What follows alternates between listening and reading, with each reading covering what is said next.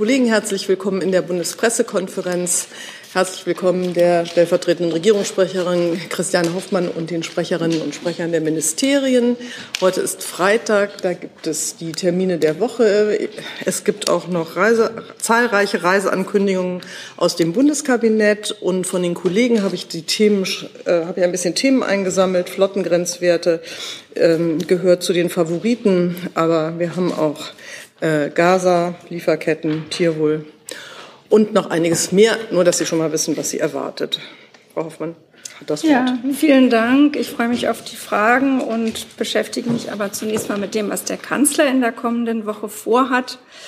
Am Montag, den 12. Februar, nimmt der Bundeskanzler über Mittag von 11.10 Uhr bis 13.45 Uhr gemeinsam mit der dänischen Ministerpräsidentin Mette Fredriksen an einem symbolischen Spatenstich für ein neues Werk des Rüstungskonzerns Rheinmetall in Unterlüss in Niedersachsen teil. Verteidigungsminister Pistorius begleitet ihn.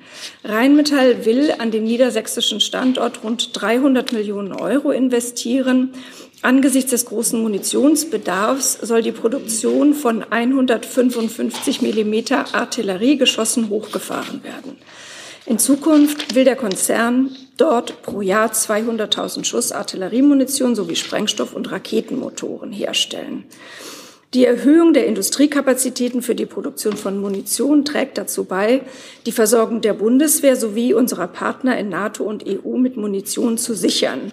Außerdem sendet damit Deutschland knapp zwei Jahre nach dem Beginn des russischen Angriffskrieges gegen die Ukraine ein Signal für unsere fortgesetzte militärische Unterstützung der Ukraine. Am Nachmittag um 16.30 Uhr wird der Kanzler dann den polnischen Ministerpräsidenten Donald Tusk mit militärischen Ehren zu seinem Antrittsbesuch im Bundeskanzleramt begrüßen. In einem Gespräch werden sich der Bundeskanzler und Ministerpräsident Tusk über bilaterale Europa, sicherheits- und wirtschaftspolitische Fragen austauschen. Ein Schwerpunkt des Gesprächs wird voraussichtlich auch der russische Angriffskrieg auf die Ukraine sein. Nach dem Vier-Augen-Gespräch wird es voraussichtlich gegen 17 Uhr eine gemeinsame Pressekonferenz geben. Danach werden die Gespräche fortgesetzt. Am Mittwoch, dem 14. Februar, wird der Bundeskanzler gemeinsam mit Kulturstaatsministerin Roth im Vorfeld der Eröffnung der 74. Internationalen Filmfestspiele Berlin die Mitglieder der internationalen Jury zu einem Empfang im Bundeskanzleramt treffen. Bei dem Termin handelt es sich um einen informellen Austausch. An diesem werden unter anderem die diesjährige Jurypreisträgerin und kenianisch-mexikanische Schauspielerin und Regisseurin Lupita Nyong'o und die Berlinale Geschäftsführerin Mariette Rissenbeek teilnehmen. Das Gespräch findet gegen 18.15 Uhr statt. Das Treffen ist nicht presseöffentlich. Am Donnerstag, dem 15. Februar, besucht der Bundeskanzler in Berlin um 11 Uhr das Unternehmen Microsoft. Dort spricht er mit Brad Smith, dem Microsoft-Präsidenten und stellvertretenden Vorsitzenden, sowie Dr. Marianne Janik, der Vorsitzenden der Geschäftsführung von Microsoft Deutschland. Inhalte der Begegnung werden die Chancen von künstlicher Intelligenz, der Ausbau der IT-Infrastruktur und die Qualifizierung von Fachkräften sein.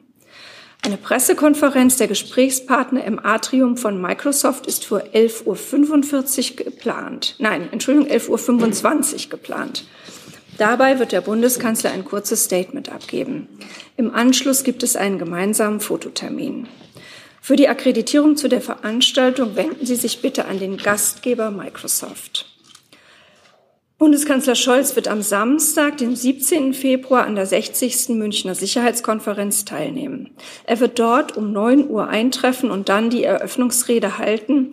Anschließend steht er für Fragen der Teilnehmerinnen und Teilnehmer zur Verfügung. Danach ist eine Reihe von bilateralen Gesprächen geplant, unter anderem mit Vertretern des amerikanischen Kongresses. Die Planungen zu weiteren bilateralen Gesprächen laufen noch sodass ich Ihnen derzeit noch keine weiteren Informationen mitteilen kann. Soweit die Termine des Bundeskanzlers. Vielen Dank, Frau Hoffmann. Dann gehe ich gleich bei Ihnen, mache ich weiter. Sie hatten eine Reiseankündigung Vielen Dank. angekündigt. Genau. Bundesinnenministerin Faeser reist am 13. und 14. Februar nach Prag zu Gesprächen mit ihrem tschechischen Amtskollegen Rakuschan.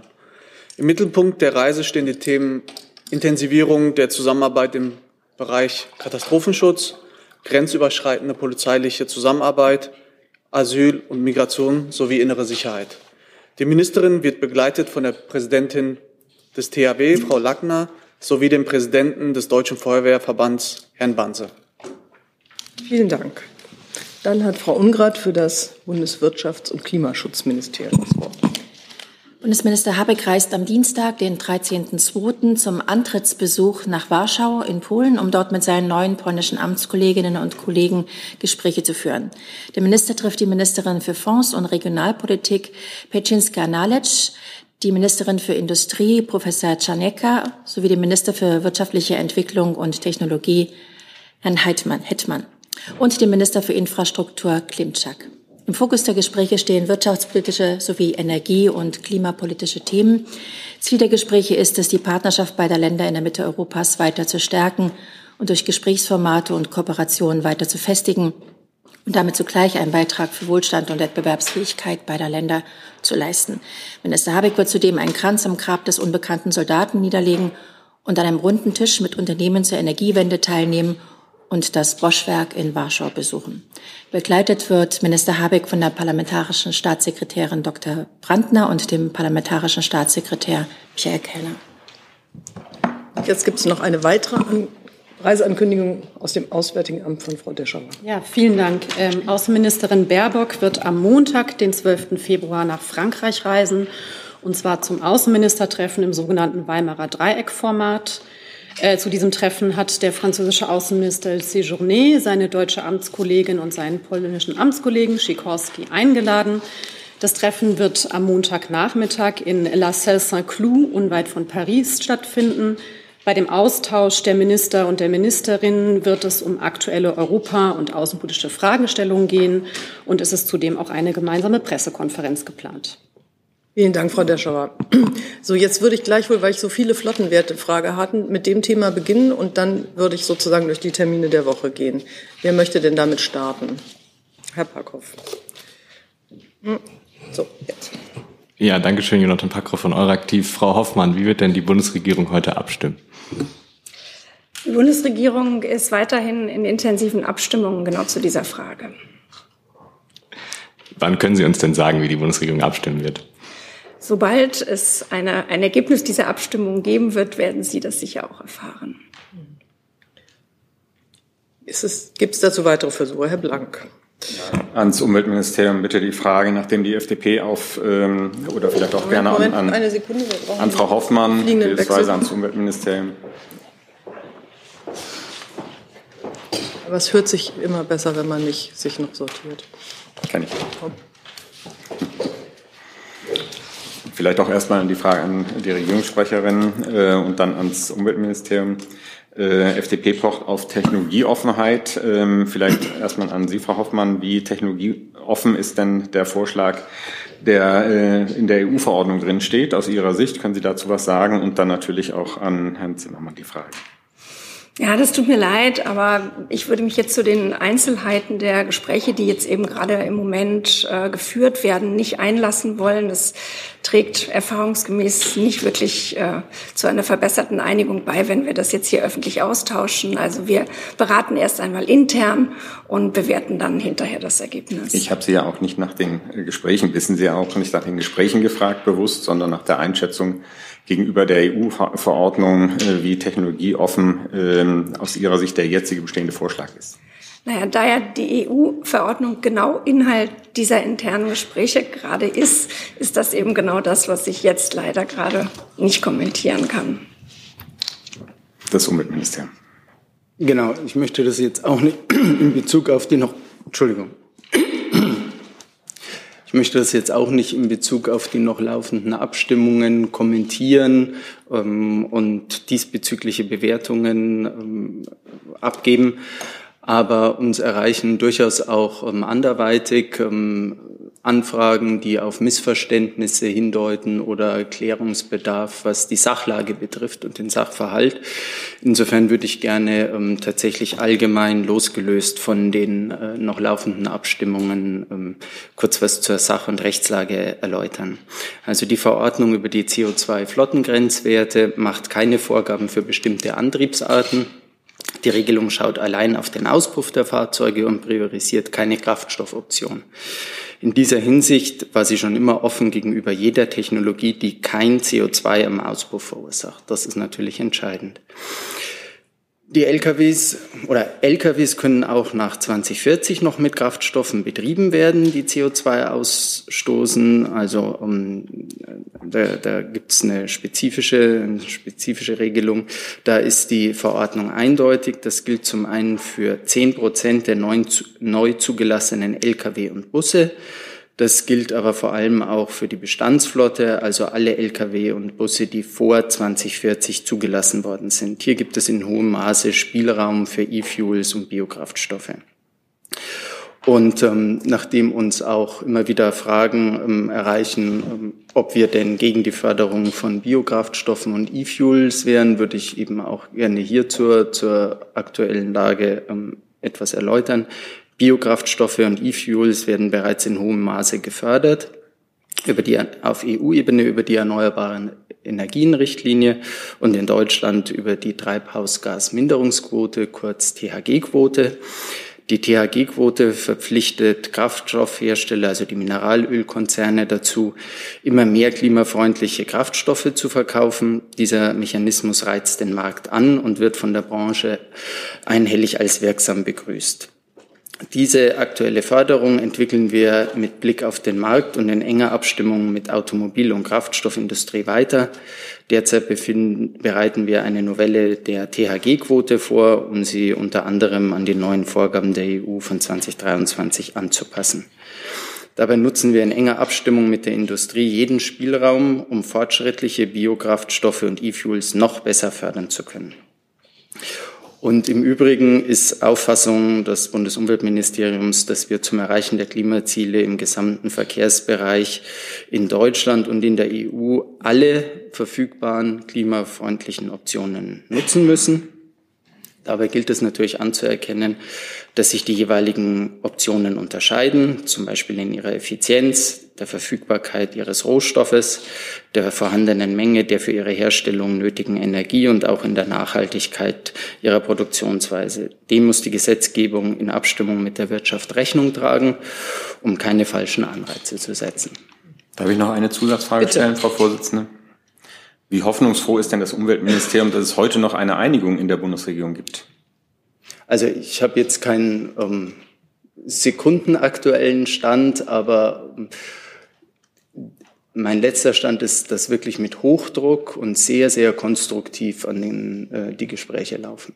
Heißt, Sie rechnen mit einer Einigung heute noch?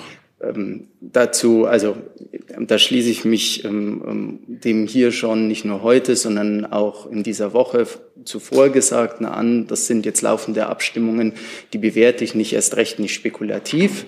Da halte ich mich zurück. Aber was ich sagen kann, eben Hochdruck und sehr konstruktiv.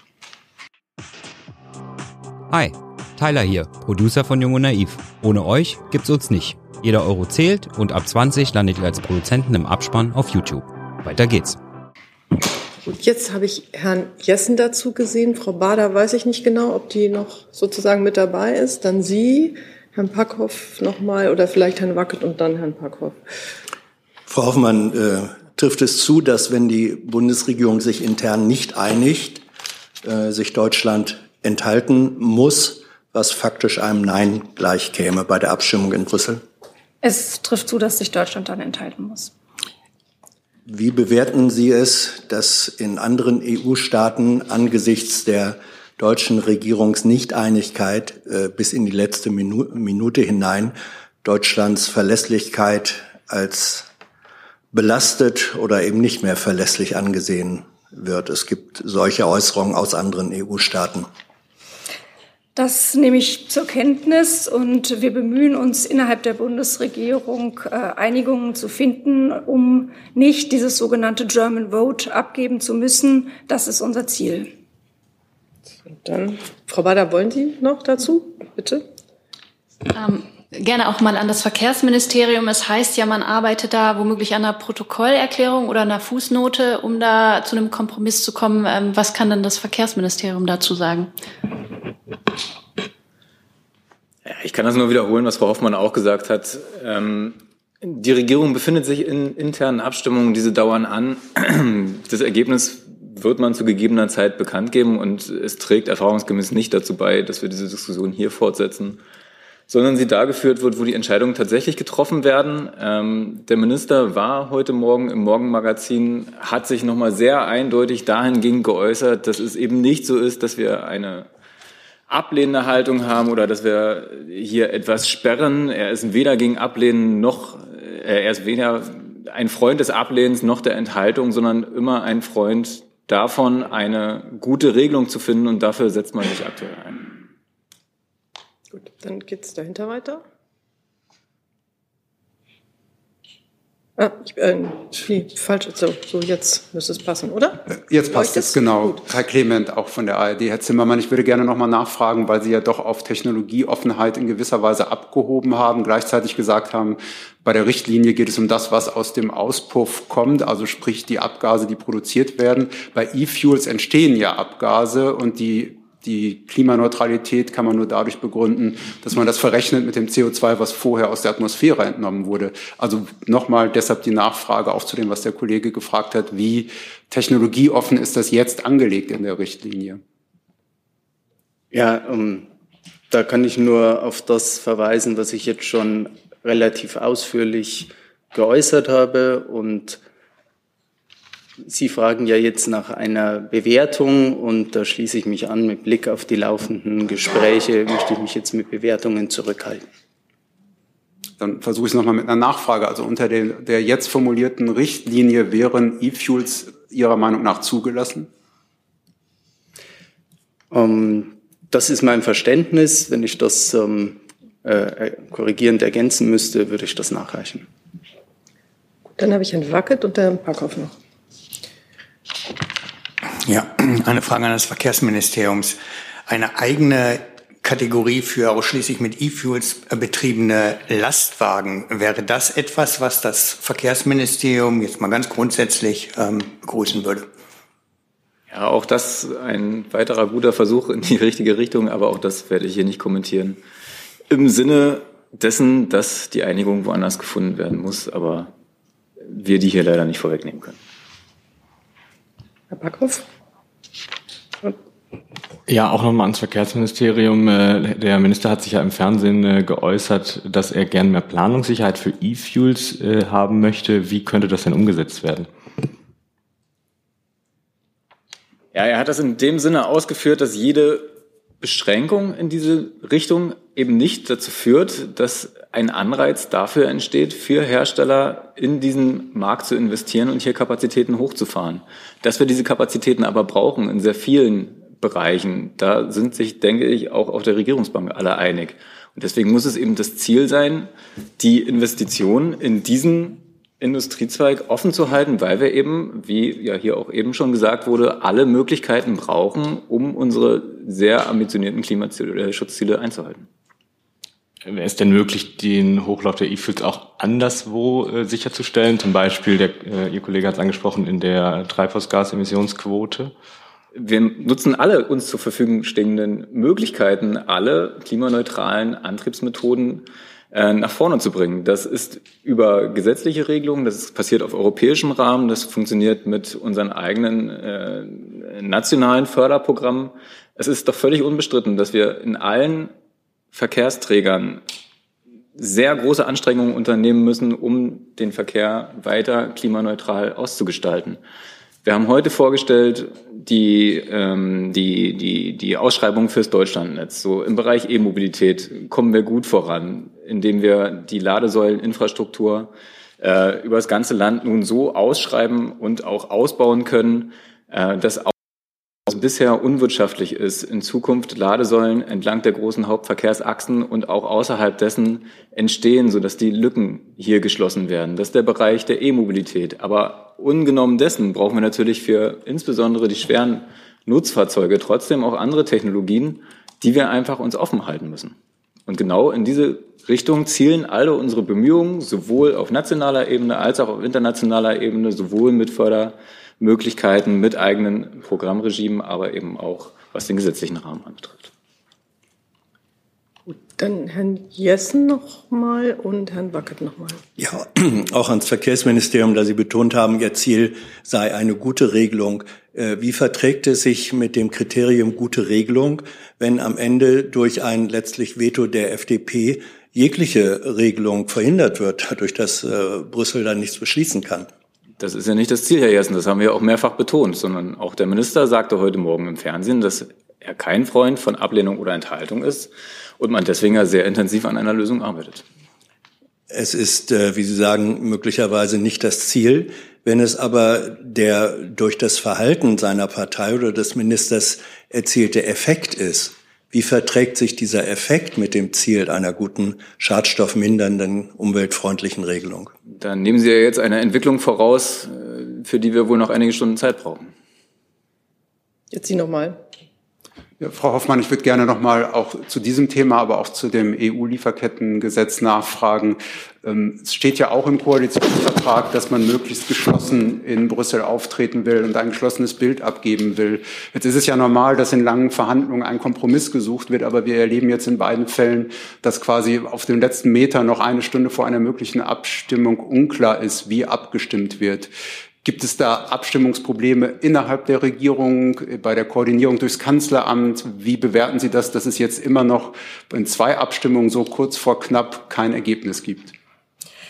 Das sind jeweils wirklich schwierige Materien, wo es eben nicht leicht ist, ähm, eine Einigkeit herzustellen. Man legt ja zunächst eine Kompromisslinie fest, dann wird in Brüssel noch einmal verhandelt und dann schaut man sich das Ergebnis an.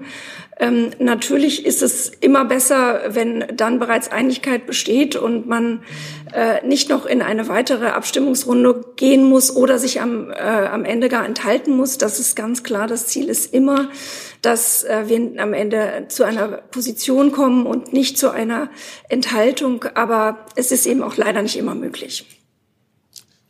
Darf ich noch eine Nachfrage dazu ans BMAS stellen, dann mit Blick auf das EU-Lieferkettengesetz, Herr Ehrentraut? Ja, da würde ich jetzt sagen, machen wir gleich nochmal Lieferkette, okay. weil das rufe ich dann nochmal auf. Und Herr Wackett war hier, glaube ich, nochmal nämlich zu dem... Ja, genau da, daran anschließend, vielleicht Frau Hoffmann oder auch Herr Alexandrin. Ähm, es gab ja bereits eine Abstimmung zu dem Thema. Alles, was jetzt hier geäußert ist, ist ja alles bekannt. Ähm, ist ja keine neue Position eigentlich der, der Ministerium. Es gab ja eine Abstimmung Mitte, Mitte Januar im Trilog der Mitgliedstaaten. Warum ähm, ist denn die Diskussion nicht damals oder vor dieser Abstimmung geführt worden? Können Sie das den Bürgern vielleicht ja, mal erklären? Weil das Ergebnis des Trilogs da ja noch nicht stattfand. Jetzt reden wir ja über das Ergebnis. Und der Trilog stand ist am 19. Januar oder so, ist auch dieses Ergebnis ähm, also, erzielt worden das jetzt vorliegt? Es wird ja zunächst eine, eine Linie der Bundesregierung festgelegt, mit der man auch in den Trilog geht. Dann äh, gibt es die Trilogverhandlungen und jetzt im Moment äh, ähm, berät die Regierung darüber, wie sie mit diesem Ergebnis umgeht und wie sie sich, ähm, wie sie sich daraufhin verhält. Ja, aber diese Linie eben, die hätten Sie ja vorher festlegen können und die gab es ja offenkundig nicht. Ähm, oder sie gab's und jetzt wird sie wieder in Frage gestellt. Na, wir sind ja jetzt mit der Einigung auf eine Linie beschäftigt. Darum geht es ja. Das Umweltministerium wollte, glaube ich, Sie wollten auch noch mal ergänzen, oder? Genau. Ein ähm, aufmerksamer Kollege hat mich darauf aufmerksam gemacht, dass ich mich etwas ähm, sehr kurz ausgedrückt habe, was Ihre Frage nach äh, der Zulässigkeit von E-Fuels betrifft und insofern vielleicht Missverständnisse erzeugt habe. Also E-Fuels können für 10 Prozent neu zugelassene Lkw und Busse noch genutzt werden nach, diesem, äh, Richtlinien, nach der Richtlinie und für die Bestandsflotte, die ich vorher schon erwähnt hatte, nur damit, damit da kein Missverständnis entsteht. Aber es geht nicht um das Verbrenner aus für Lkw insgesamt. Müssen Sie, wollen Sie nochmal nachfragen jetzt dazu? Gut. Herr Wackett, war das jetzt alles beantwortet? Also ich meine so im Vielleicht nicht so, wie Sie es erwartet haben, aber. Wie ich es erwartet gut, dann, habe. Ja. Dann, Herr Packhoff, ich wollte nur jetzt hier nicht den Floh stören. Ja, Frau Hoffmann, dann nochmal zu der äh, Linie der Bundesregierung. Also es gab ja die ganze Zeit eine Linie der Bundesregierung, auf die man sich die ganze Zeit im Prozess und während der Trilogverhandlungen geeinigt hat, auch bevor überhaupt eine Position der Mitgliedstaaten getroffen wurde. Ähm, und jetzt wird davon abgewichen. Warum gibt es eigentlich keine Regeln in der Bundesregierung, dass wenn man einmal sich auf eine Linie einigt, man dann später nicht mehr davon abweichen kann? Weil das ja ein ständiger Prozess ist zwischen äh, Brüssel ähm, und den einzelnen Regierungen der Mitgliedstaaten, in denen sich immer wieder die Ausgangssituation verändert und darauf dann reagiert werden muss und jeweils eine Linie neu gefunden werden muss. Wir müssen uns ja immer wieder mit neuen Kompromissen und Einigungen auseinandersetzen. Deshalb kann man das nicht im Voraus ein für alle Mal festlegen. Aber das federführende Umweltministerium hat ja gesagt, es wurden keine Punkte in den Trilogverhandlungen aufgenommen, die der Position Deutschlands zuwiderlaufen. Ja, jetzt versuchen Sie wieder, mich da reinzubringen, dass ich mich äh, über die jetzt gerade noch laufenden Abstimmungen äußere. Denn da geht es ja genau gerade um diesen Sachverhalt. Und da hatte ich ja vor etwa einer halben Stunde gesagt, dass ich genau das gerade nicht tun kann. Und es bedarf noch ein bisschen Geduld, bis wir dann äh, genau wissen, wo wir stehen und dann das auch hier mitteilen können oder an anderer Stelle. Also ich glaube, wir können jetzt mal dieses Thema verlassen, wenn ich hier mir die Fragelage angucke und dann gleich das Lieferkettengesetz anschließen, weil da ja auch Überschneidungen sind. Da hatte ich Sie unter Herrn Packhoff. Herr Ehrentraut, ich würde da gerne Ihre Meinung zu wissen. Als federführendes Haus für die Gespräche von der FDP hieß es ja, die Verhandler hätten quasi ihre, ihre Möglichkeiten überschritten und überreizt in den Gesprächen. Würde ja umgekehrt bedeuten, dass Vertreter der FDP, ähm, Herr Buschmann, Herr Lindner, nicht ausreichend eingebunden waren in den Verlauf der Gespräche und das, was dort verhandelt wurde. Zieht sich Ihr Haus denn diesen Schuh an? Nein, also ich möchte jetzt interne Verhandlungen auch hier gar nicht öffentlich kommentieren. Der Minister hat vergangenen Dienstag schriftlich ähm, das äh, gesagt, was er ähm, äh, sagen möchte zum Stand der Verhandlung und auch zum wahrscheinlichen Abstimmungsverhalten der Bundesrepublik in dieser Situation. Und wie gesagt, interne Verhandlungen möchte ich hier gar nicht öffentlich kommentieren. Herr Packhoff dann. Herr Ehrentraut, was ist denn Ihr Plan, wenn es jetzt heute keine Mehrheit für das EU-Lieferkettengesetz gibt? Also ähm, nach meinem Stand wird es heute eine Entscheidung in Brüssel geben. Ähm, diese Entscheidung bleibt abzuwarten und dann wird man auch weiter sehen, wie da äh, weiter verhandelt wird. Könnten Sie sich vorstellen, dass nochmal das Trilogergebnis aufgemacht wird und es möglicherweise die Bedenken äh, der anderen Häuser noch ausgeräumt werden können? Also da möchte ich jetzt gar nicht spekulieren, sondern würde jetzt erstmal die Entscheidung in Brüssel abwarten. Gut, dazu sehe ich jetzt keine weiteren Fragen. Dann würde ich mal ungeachtet der Fragen, die es noch im Kreis der Kolleginnen und Kollegen gibt, erstmal zu den Terminen der Woche zurückkommen. Und da kann man, glaube ich, ganz gut bündeln ein bisschen die Themen. Das ist einmal der Spatenstich von Rheinmetall zum Thema Munition ähm, mit der Münchner Sicherheitskonferenz ähm, und der Reise des Kanzlers in die USA, die mir hier aufgerufen wurde.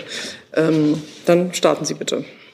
Herr Kollatz, ich würde gerne zu dem Termin in Unterlüss nachfragen. Erstens, ob es Abnahmegarantien der, Bundeswehr, der, der Bundesregierung für die Artilleriegeschosse gibt oder auch schon feste Verträge und ob Sie es wie Rheinmetall für realistisch halten, dass dort bereits ab kommendem Jahr produziert wird aus Ihren Erfahrungen.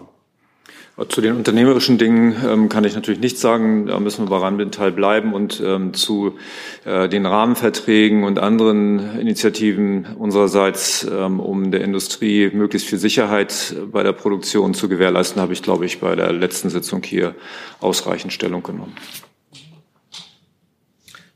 Ich habe das äh, Thema Ukraine nicht ausdrücklich genannt, meinte aber, dass es doch auch mit dazu gehört, Herr Jessen. Ja, so, ja. Äh, wenn wir das etwas ausweiten, äh, wie bewertet es die Bundesregierung, dass der, äh, dass die USA, der Senat, ähm, weitere Hilfsmaßnahmen, Hilfspakete für die Ukraine eingefroren hat? Äh, Deutschland ist zwar der zweitgrößte Geber äh, bei der Ukraine-Hilfe, bei der militärischen Ukraine-Hilfe bei weitem, aber ich glaube, das ist nur ein Viertel äh, der Summen, die die USA aufbringen. Äh, wie bereitet Deutschland sich auf die Rolle vor, dass die USA dauerhaft weitere Unterstützungszahlungen verweigern? Also der Bundeskanzler ist ja zurzeit, wie Sie wissen, zu Gesprächen in den USA und äh, wird heute dort auch den US-Präsidenten Biden treffen. Gestern hat er bereits ein Treffen gehabt mit acht äh, Senatoren, äh, jeweils vier Demokraten und vier Republikaner. Dabei gab es viel Anerkennung für die deutsche Rolle in der Auseinandersetzung äh, mit Russland, äh, in der Unterstützung für die Ukraine. Ähm, und die Senatoren haben sich zuversichtlich gezeigt, hoffnungsvoll, dass die USA ähm, ihre finanzielle Unterstützung leisten werden. Ähm, aus Sicht des Bundeskanzlers und der Bundesregierung bleibt die Unterstützung der Ukraine finanziell wie militärisch eine transatlantische Aufgabe. Und es ist wichtig, sowohl die europäischen Hilfen als auch die US-amerikanischen zu verstetigen. Dafür setzt sich der Bundeskanzler ein. Äh, Sie wissen, dass er auch innerhalb der EU noch einmal eine Initiative gestartet hat, um äh, die europäischen Hilfen zu verstetigen und äh, auszuweiten. Ähm, Deutschland ist bereits mit Abstand der größte Geber von militärischer Hilfe und auch von finanzieller Hilfe innerhalb der EU. Aber ähm, es steht für uns fest, dass wir die Ukraine auch weiterhin mit allem, was möglich ist, militärisch unterstützen werden. Man muss ja aber für mögliche ähm, Entwicklungen einen Plan B haben. Äh, ist, ist aus deutscher Sicht es eine realistische Perspektive, dass bei einem Ausbleiben von US-Hilfe äh, durch Deutsche in Verbindung mit anderen EU-Nationen ähm, verabredete Hilfe dieser Ausfall kompensiert werden kann? Äh, oder bedeutet das dann, dass die Ukraine sozusagen ähm, den militärischen Widerstand gegen den russischen Angriffskrieg nicht wird fortsetzen können. Wir werden die Ukraine in jedem Fall äh, mit allem, was äh, möglich ist, darin unterstützen, diesen Widerstand fortzusetzen und ähm, setzen uns, wie gesagt, dafür ein, dass äh, die europäischen Partner da weiterhin sehr stark und vielleicht noch verstärkt an unserer Seite sind, denn die Ukraine darf diesen Krieg nicht verlieren. Gut, dazu sehe ich jetzt keine weiteren Fragen. Dann würde ich das Thema den Schwerpunkt Polen machen mit dem Besuch des Regierungschefs Donald Tusk hier in Berlin, dem Weimarer Dreieck der Reise der Außenministerin ähm, nach Frankreich und dem Antrittsbesuch des Bundesministers Habeck in Warschau. Gibt es dazu Fragen? Herr Blank. Ja, und Frau Hoffmann, äh, wird es denn bei dem äh, Treffen mit Herrn Tusk eine Initiative und dann auch anschließend äh, am Montag die Frage an Frau Deschauer beim Treffen des Weimarer Dreiecks eine Initiative der Bundesregierung, des Bundeskanzlers, vielleicht der Außenministerin geben zu einem gemeinsamen Vorgehen von Deutschland, Frankreich und Polen im Zusammenhang mit der Ukraine-Hilfe? Also können wir da erwarten, äh, dass Deutschland dort den Anstoß gibt zu einem Voran Vorangehen dieser drei Länder im Weimarer Dreieck? Also es wird ganz sicher sehr zentral in diesen Gesprächen um die weitere Unterstützung für die Ukraine gehen. Das wird äh, ganz sicher ein, ein wichtiges Thema sein. Was äh, konkret dort dann ähm, besprochen, was das Ergebnis sein wird, dem kann ich jetzt nicht vorgreifen. Und wenn ich direkt zum Weimarer Dreieck ergänzen äh, darf. mit Ton auch jetzt. Super. direkt zum Weimarer Dreieck ergänzen darf, auch dort wird äh, sicher, also äh, die Unterstützung für die Ukraine ähm, der Länder im europäischen Rahmen eine Rolle spielen. Ähm, ich würde jetzt auch noch nicht vorschattieren wollen, in welcher Form, aber es wird eine der zentralen ähm, außen- und europapolitischen Fragen sein, mit denen sich die drei Minister und die Ministerin beschäftigen werden. Weitere Fragen dazu sehe ich nicht. Dann haben wir noch den, Berlin, den Empfang anlässlich der Berlinale. Dann haben wir noch das Treffen mit den Microsoft-Vertretern. Und wir haben noch die Reise der Bundesinnenministerin nach Prag. Sehe ich auch nicht. Und dann habe ich das Thema Gaza, was verschiedene mir genannt hatten. Wer möchte da beginnen? Herr Tufuk, ja. Frau Descher, der amerikanische Präsident Joe Biden hat das israelische äh, Vorgehen im Gaza scharf kritisiert und als unverhältnismäßig äh, äh, ausgesprochen und überzogen. Wie steht die Bundesregierung dazu? Also, Herr Tofignia, die Außenministerin hat sich, ähm, ich glaube, es war vor einer Woche, ähm, ebenfalls ähm, in einem Interview, was am Samstag ähm, in äh, ta deutschen Tageszeitungen veröffentlicht wurde, ähm, aber auch nochmal in einem Statement äh, zu Rafah ähm, und Gaza als solches geäußert. Ähm, sie hat ihre sehr ja, drängende Sorge um die aktuelle Lage, insbesondere im Süden, klargemacht und auch betont, äh, dass die Intensivierung der Kämpfe in diesem dicht besiedelten Gebiet, ähm, darum geht es ja in dem Moment, ähm, ähm, nicht zu rechtfertigen wären. Ähm, und ich glaube, ich habe den amerikanischen Präsidenten so verstanden, dass er over the top gesagt hat.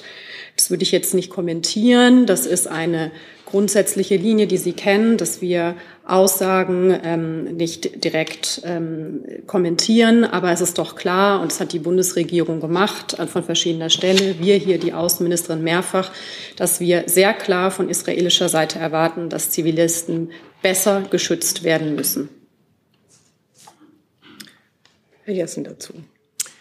Nicht zum ersten Mal äh, stellt sich die Frage, welche Verantwortung Deutschland hat ähm, bei der Bekämpfung der humanitären Katastrophe äh, durch Unterstützung der UNRWA, ohne die äh, diese die humanitären Maßnahmen gar nicht durchgeführt werden könnten hat Deutschland eine Verantwortung durch Einfrieren äh, der Hilfe und hat äh, Deutschland inzwischen von Israel tatsächlich Beweise für die Anschuldigungen gegen UNRWA-Mitarbeiter in großer Zahl erhalten, dass diese äh, der Hamas angehören oder sie unterstützen würden. Ja, vielen Dank, Herr Jessen. Ich fange mit der zweiten Frage an. Ähm, die war ja Gegenstand ähm, des Gesprächs in der vergangenen Woche und also hier de, des Austauschs mit Ihnen in der vergangenen Woche. Und ich habe da den Aussagen meines Kollegen, der sagte, dass wir im Grundsatz ähm, auf geheimdienstliche Erkenntnisse hier nicht eingehen können, nichts hinzuzufügen. Zu Ihrer ersten Frage in Bezug auf UNRWA.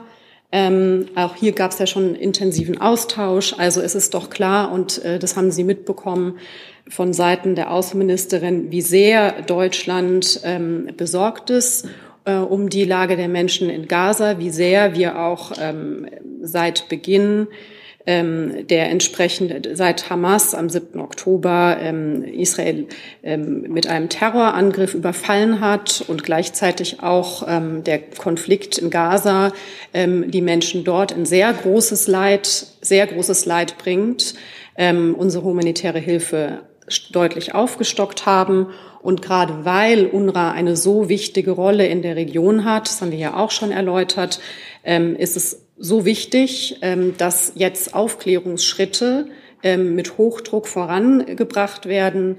Da haben sich die Vereinten Nationen ja in ihrer Verantwortung auch sehr klar bekannt mit einer unmittelbaren internen Aufklärung. Das begrüßen wir sehr, aber auch noch ergänzend mit einer externen Aufklärung, geleitet von Catherine Colonna, der ehemaligen französischen Außenministerin. Insofern, ähm, um es zusammenzufassen, Deutschland ist sehr besorgt ob der Lage ähm, in, in, in Gaza und wir sind bestrebt, dass die Aufklärung so schnell es geht vorangeht und begrüßen die eingeleiteten Schritte.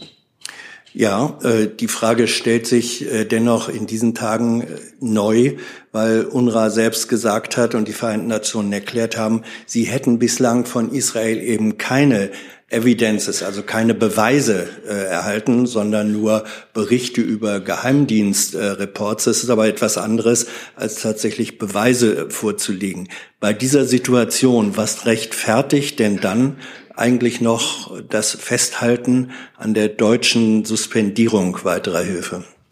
Also ich habe, glaube ich, dem nicht viel hinzuzufügen, denn ich habe ja ausgeführt, dass wir über entsprechende ähm, geheimdienstliche Erkenntnisse hier nicht ausführen können und das kann ich dann jetzt auch auf die wiederholte Frage nicht machen. Ähm, wir haben ein großes Interesse, dass die Aufklärungen stattfinden ähm, und ähm, begrüßen, dass ähm, die auch entsprechend eingesetzt werden, eingesetzt worden sind. Ich habe jetzt äh, über dieses Thema hinaus noch so sieben Wortmeldungen zu anderen, also zu sieben anderen Themen. Ähm, ich hätte jetzt noch Herrn Ayash zu Gaza aus der, auf der Liste und Herrn Blank. Und dann würde ich das Thema gerne verlassen, wenn das hier kein Widerspruch ergibt. Bitte schön, Herr Ayash. Sie haben das Wort. Ich habe eine Frage zum Thema Libyen. da gibt es viele Diskussionen zurzeit, dass es um eine Rückkehr dem äh, Königreich nach Libyen. Dass der Kronprinz von Libyen, also der ehemalige Kronprinz, er war vor ein paar Tagen im Außenministerium. Unterstützt eigentlich die Bundesregierung diesen Schritt? Danke. Also Herr Jasch, vielen Dank für die Frage. Jetzt diese Berichterstattung liegt mir nicht vor. Ich würde mich jetzt noch mal ähm, bei den Kollegen, die hier netterweise zuhören, erkundigen und dann gegebenenfalls im Laufe der Sitzung ähm, nachreichen. Dann kehren wir von diesem kleinen Ausflug nach Libyen wieder zurück. Herr Blank hat das Wort. Ja, äh, an Frau Hoffmann. In Israel gibt es jedenfalls nach einem Bericht der Zeitung Ma'arif äh, Sorgen darüber, dass ähm, die USA einseitig einen Palästinenserstaat anerkennen könnten. Ähm, ist das für Sie vorstellbar, äh, dass es eine einseitige Anerkennung ohne Israel sozusagen zu fragen eine, äh, eines Palästinenserstaates geben könne oder liegt das außerhalb des Denkbaren der Bundesregierung? Also wir sind, wie Sie ja wissen, ähm, wir sehen die Zwei-Staaten-Lösung als äh, die Perspektive für eine Lösung des äh, Konflikts in der Region und äh, würden, äh, sind in unseren diplomatischen Bemühungen eben haben man das zum Ziel unserer diplomatischen Bemühungen darauf hinzuarbeiten ähm, auf eine Zwei-Staaten-Lösung, die von allen Seiten akzeptiert wird. Also ein, einseitige Anerkennung kann es aus Ihrer Sicht nicht geben. Ich würde jetzt zunächst einmal sagen, wir arbeiten diplomatisch darauf hin, äh, dass es eine Lösung gibt, die von allen Seiten akzeptiert wird. Okay, daraus hat sich jetzt nochmal neuer Fragebedarf ergeben. Herr Tufonier. Frau Hoffmann, der israelische Premierminister hat ja wiederholt äh, eine Zwei-Staaten-Lösung abgelehnt. Sehen Sie überhaupt noch Anzeichen in dieser Regierung für eine Zwei-Staaten-Lösung? Wir bringen das in unseren Gesprächen mit der israelischen Regierung. Zuletzt hat ja der Bundeskanzler mit Ministerpräsident Netanyahu äh, telefoniert, immer wieder auf, dass, äh, dass wir das für den richtigen, den gangbaren und, und einzig erkennbaren äh, Weg halten. Und so ist es halt manchmal in der Diplomatie, in internationalen Konflikten, dass man da einen langen Atem äh, und sehr viel Beständigkeit braucht. Gut, dann würde ich das Thema jetzt wirklich verlassen. Frau Pauli hat als nächste das Wort und ich glaube, das geht Richtung Bundesfinanzministerium. Genau, geht in Richtung Bundesfinanzministerium. Ein äh, kleiner Zwischenfall gestern bei einer Diskussionsveranstaltung mit Bundesfinanzminister Lindner, die gestört wurde von Aktivisten der letzten Generation. Ähm, wie hat der Minister diesen Störfall, nenne ich es mal, empfunden? Und er hat ja auch sich klar an die Aktivisten gewandt und gesagt, dass äh, eben der Rechtsstaat, die Demokratie und die Marktwirtschaft stärker als diejenigen sind, die da protestieren. Aber ist das die richtige Antwort auf einen Protest gegen politische Entscheidungen? Und eine Frage vielleicht ans Bundesinnenministerium in dem Zusammenhang. Ähm, Sieht man jetzt möglicherweise eine Kehrtwende, hat ja äh, die letzte Generation angekündigt, dass das die neue Form des Protests sein könnte? Ja, ähm, zu dem Vorfall kann, äh, kann ich sagen, der Minister hat sich ja äh, unmittelbar ähm, gestern dazu auch geäußert und diesen Äußerungen würde ich jetzt von hier aus nichts hinzufügen. Ähm, ich kann aber noch mal generell darauf auch hinweisen, dass der Minister ja jederzeit an einem demokratischen Meinungsaustausch interessiert ist und dem auch nicht aus dem Weg geht. Das sieht man ja an vergangenen äh, Veranstaltungen. Okay. Mit Blick auf eine generelle Tendenz äh, im Sinne Ihrer Fragestellung kann ich ehrlich gesagt nichts jetzt beitragen zum jetzigen Zeitpunkt. Aber man hat das schon vielleicht auf dem Schirm, dass das anders verlaufen könnte, dass der Protest von der Straße dann woanders hin verlagert werden könnte? Grundsätzlich äh, beobachten Sicherheitsbehörden unterschiedliche mögliche Gefährdungen, aber das ist alles jetzt äh, zum jetzigen Zeitpunkt Spekulation. Also von daher ähm, nochmal, ich kann da nichts weiter zu beitragen. Mhm. So, dann habe ich Herrn Abel mit einem anderen Thema. Das geht Landwirtschaftsministerium wahrscheinlich, oder?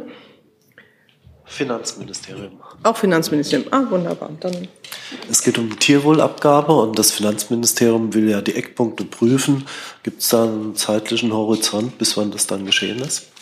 Ähm, Ich kann da gerne anfangen. Äh, wir hatten uns da ja am Mittwoch schon zu geäußert, ähm, sehr ausführlich. Ähm, auf die Äußerung würde ich verweisen. Ähm, da hatten wir auch, also auch der Regierungssprecher nochmal dargestellt, dass es im Moment bei den Fraktionen liegt, ne, dieses äh, Prüfpapier aus dem Bundesministerium für Ernährung und Landwirtschaft. Genau, und dabei würde ich es erstmal belassen. Gut, also können Sie alles im Protokoll finden. Das war sehr ausführlich. Jetzt mache ich erstmal Herrn Buchholz mit einem anderen Thema. Ja, ein anderes Thema. Ähm, Frage zum Komplex Rosneft. Der russische Präsident hat sich ja, glaube ich, gestern äh, in einem Interview geäußert und hat Vergeltung für den Fall einer Enteignung der Rosneft Assets in Deutschland, vor allem der Raffinerie in Schwedt, ähm, angekündigt. Äh, ist denn eine solche Enteignung geplant? Und ähm, wenn ja, in welchem Stadium befindet sie sich? Und ans Auswärtige Amt, wie beurteilt das Auswärtige Amt die Äußerungen von Präsident Putin? Ähm, ich kann dazu, ich kommentiere das nicht unter eins. Ähm, das war's. Ähm, ich kann es knapp machen. Äh, die nehmen wir zur Kenntnis. Prima. Darf ich eine Nachfrage stellen ans Justizministerium? In einem solchen Fall wären ja äh, für Enteignungen Entschädigungen fällig möglicherweise. Ähm, wird das geprüft und wenn ja, in welchem Stadium befindet sich das? Auch wir möchten zu den Einzelfällen hier jetzt ähm, keine Auskunft erteilen. Können wir. Vielen Dank. War der Hinweis auf unter eins eine Nein. Nachfrage, ob wir eine andere Ordnungszahl wählen Nein, sollen? Nicht, Nein. Nicht jedes Mal. Nein, einmal Ich wollte es ja immerhin nur mal vorschlagen. So. Dann habe ich ähm, Herrn Jerez zu einem anderen Thema. Ja, eine Frage zu das heutige Treffen zwischen Bundeskanzler Scholz und Präsident Biden. Ähm, haben äh, Scholz und Biden äh, in den heutigen Treffen vor, den Anschlag auf die Nord Stream Pipelines und die jüngste Ankündigung von der schwedischen Staatsanwaltschaft über die Beendigung ihres Ermittlungsverfahrens äh, anzusprechen und inwieweit können die Informationen von der amerikanischen Seite dazu helfen, diesen, dieses Verbrechen aufzuklären. Dankeschön. Ja, vielen Dank. Ähm, ich kann jetzt leider nicht im Einzelnen sagen, worüber genau ähm, der US-Präsident und Bundeskanzler Scholz sprechen werden. Ähm, grundsätzlich ist ja unsere Position zu Nord Stream, dass äh, die Bundesregierung sehr an einer Aufklärung dieses ganzen Falles interessiert ist. Aber zuständig ist äh, nicht die Bundesregierung, sondern der Generalbundesanwalt, der leitet das Verfahren und bei dem könnte man auch den Stand des Verfahrens abfragen und nicht bei der Bundesregierung. Nein. So, dazu sehe ich keine weiteren Fragen. Dann habe ich Herrn Abel noch zum Rentenpaket. Das geht ans Arbeitsministerium. Da war ja mal die Rede davon, äh, dass im Februar das Rentenpaket 2 ins Kabinett kommt. Was heißt im Februar? Bald oder Ende Februar? Ja, also das Rentenpaket 2, das ähm, steht weiterhin auf der politischen Agenda. Das wird auch nicht mehr lange dauern, aber einen konkreten Zeitpunkt kann ich Ihnen heute noch nicht nennen. Und warum nicht? Weil das noch nicht feststeht. Und ähm, wenn Sie den Haushaltsbeschluss vom Dezember sich angucken, steht er dort erstes Quartal 2024. Okay. Dann habe ich Herrn Wackett noch mal mit einem anderen Thema. Genau. Ähm, ich weiß jetzt nicht, an wen es sich direkt wendet, ob an Frau Hoffmann oder ans Justizministerium, Außenministerium. Es geht um die, die Frage ist, gibt es russische Bemühungen für einen Austausch des Tiergartenmörders Krasikow gegen den US-Journalisten Gershkovich, der ja in Russland festgehalten wird? Ähm, gibt es da von Seiten Russlands ähm, Bemühungen in Richtung Bundesregierung? Dazu kann ich Ihnen leider nichts sagen. Möchten Sie Weil ich dann stelle Ihnen die, die, die Nachfrage, gibt's denn von, sind Sie denn mit den USA da in den Kontakt? Denn ich meine, das ist ja ein US-Staatsbürger, um den es auch geht. Ich würde jetzt mich zu dem konkreten Fall nicht äußern wollen, bitte. Gut, dann habe ich Frau Bader noch mal. Eine Frage an das ähm, Justizministerium. Die Ampelfraktionen haben sich ja darauf geeinigt, dass der Rassebegriff jetzt doch im Grundgesetz bleiben soll. Im Koalitionsvertrag hatte man sich ja was anderes vorgenommen. Könnten Sie einmal darlegen, äh, warum man sich da jetzt äh, auf diesen Weg geeinigt hat, alles zu belassen? Genau, also vielen Dank für die Frage. Ähm, das ist ja eine Entscheidung der Fraktionen, der Koalitionsfraktionen, wie Sie schon erwähnt haben, die wir jetzt heute hier auch nicht kommentieren können. Da würde ich eine Nachfrage stellen, ähm, wie denn die Haltung im Ministerium ist. Es gibt ja wohl Bundesländer, die den Begriff gestrichen haben und ihn ersetzt haben durch äh, den Begriff rassistische Zuschreibungen. Wäre das nicht ein Weg, den man gehen könnte? Also was ist die Haltung des Justizministeriums? Auch dazu kann ich und möchte mich heute jetzt nicht näher darüber ein, ähm, zu einlassen. Wir müssen uns ähm, den Entschluss der Fraktionen ansehen, dann können wir uns zukünftig gerne dazu verhalten. Im Moment habe ich dazu nichts zu sagen. Dazu sich keine weiteren Fragen und dann Sie noch mal bitte. Ich hätte eine Frage ans BMEL. Ein Wechsel.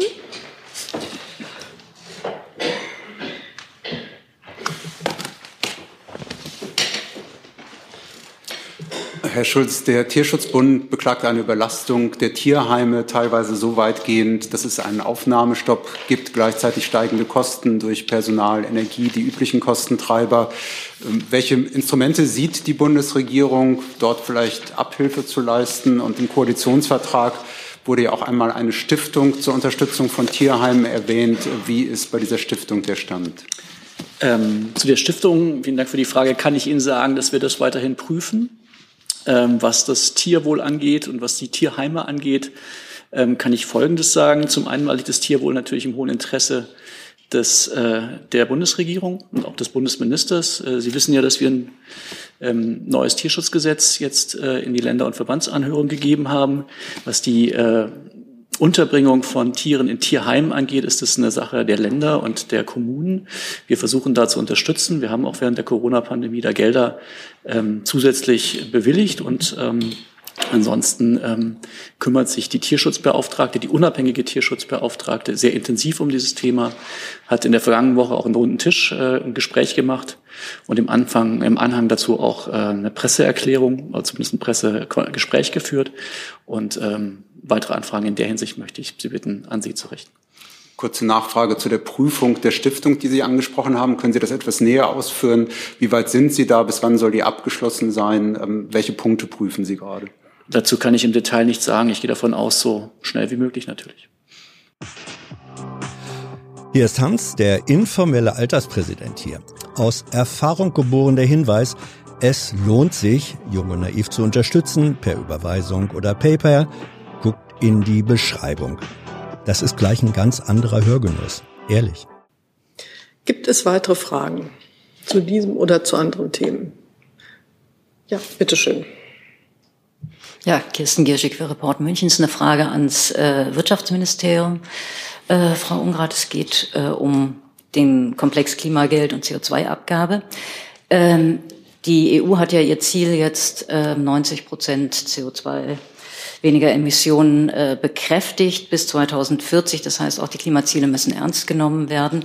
Wenn man jetzt, äh, es gibt Berechnungen, dass dann die CO2-Abgabe, der CO2-Preis steigen würde ab 2027, wenn der Marktmechanismus da ist, auf über 200 Euro. Meine Frage an Sie, gerne auch zum Nachreichen, von welcher Range des CO2-Preises geht denn das Bundeswirtschaftsministerium ab 2027 bis 2030 aus? Kann ich muss ich ihn wirklich nachreichen? Pardon, da habe ich, ähm, war ich ein bisschen spät mit dem Ton. Äh, muss ich nachreichen? Alles klar. Und eine Nachfrage, wenn ich darf? Ja, ja, bitte.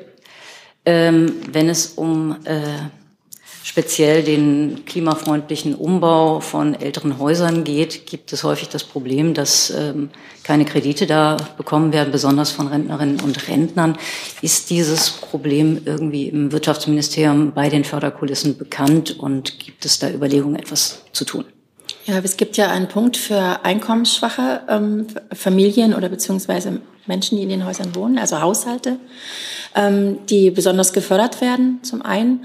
Und zum zweiten gibt es auch, ähm, wenn Sie darauf anspielen, dass ältere Menschen keine Kredite kriegen oder Probleme kriegen bei den Krediten bei, bei der KfW hier auch Sonderregelungen. Mhm. Zu den Details der Sonderregelung kann ich Ihnen jetzt nicht sagen, müsste ich nachreichen oder Sie fragen direkt bei der KfW an. Ja, die KfW hat uns gesagt, wenn die Hausbank den Kredit ablehnt, dann äh, ist halt Pech. Also, dass sie nach der Kreditwürdigkeit gehen und dass das dann, wenn ältere Menschen keinen bekommen, das dann halt so auch für die KfW-Kredite gilt. Kann ich nicht kommentieren. Okay, danke.